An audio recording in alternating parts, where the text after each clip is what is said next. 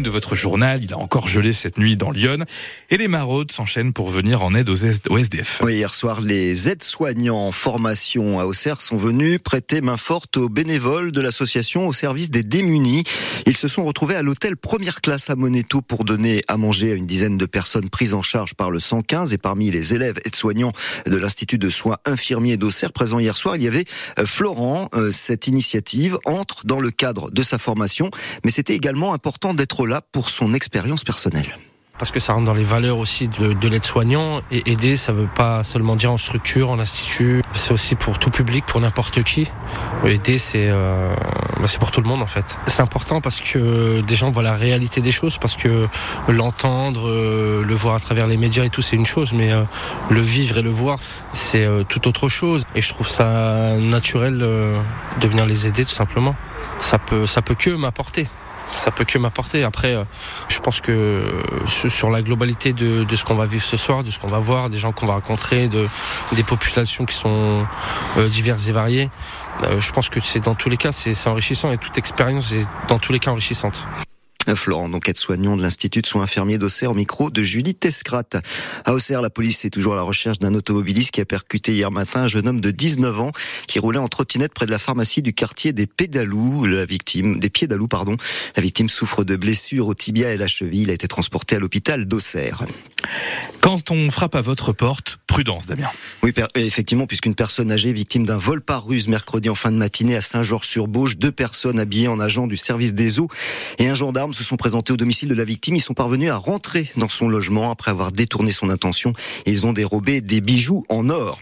Un homme inscrit au fichier des auteurs d'infractions sexuelles condamné hier au tribunal de Sens à une amende de 500 euros. Il n'avait pas prévenu qu'il déménageait et dans son cas c'est obligatoire. Et puis ce matin sur France Bleu nous nous penchons sur euh, les victimes des prédateurs sexuels. Et Greg, on en parle avec nos auditeurs. Oui, et plusieurs questions qu'on vous pose aussi sur les réseaux sociaux de France Bleu Trouvez-vous normal que les maires ne soient pas informés qu'un auteur d'infraction sexuelle habite dans leur commune?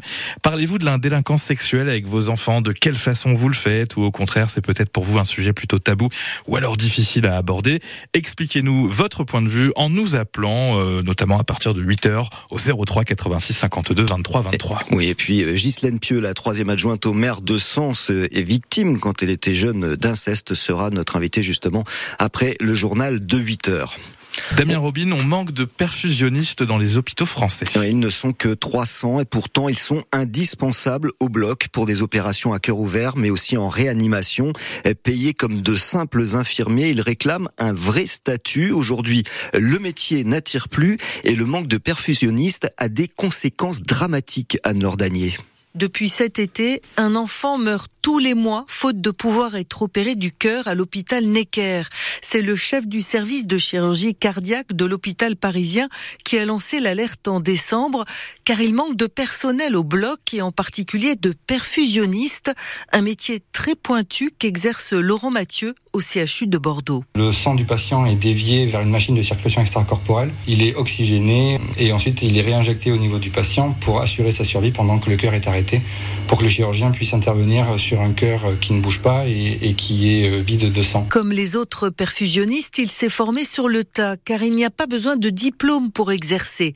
Pourtant, il existe une formation, elle dure deux ans, en plus du diplôme d'infirmier, mais elle n'est pas valorisée. Les infirmiers euh, qui viennent remplacer les perfusionnistes et qui partent à la retraite sont assez vite rebutés par les responsabilités qui sont importantes et un salaire qui suit pas donc et des heures supplémentaires à rallonge pour pallier le manque de personnel. Laurent Mathieu a fondé le syndicat national des perfusionnistes et il attend un geste de la nouvelle ministre de la Santé sinon avec ses collègues ils envisagent de se mettre en grève. Anne-Laure Dagné pour France Bleu, ce sont 10 000 litres d'hydrocarbures qui ont été rejetés dans le réseau des eaux usées de l'Auxerrois après la fuite de mercredi dans une station-service à Auxerre.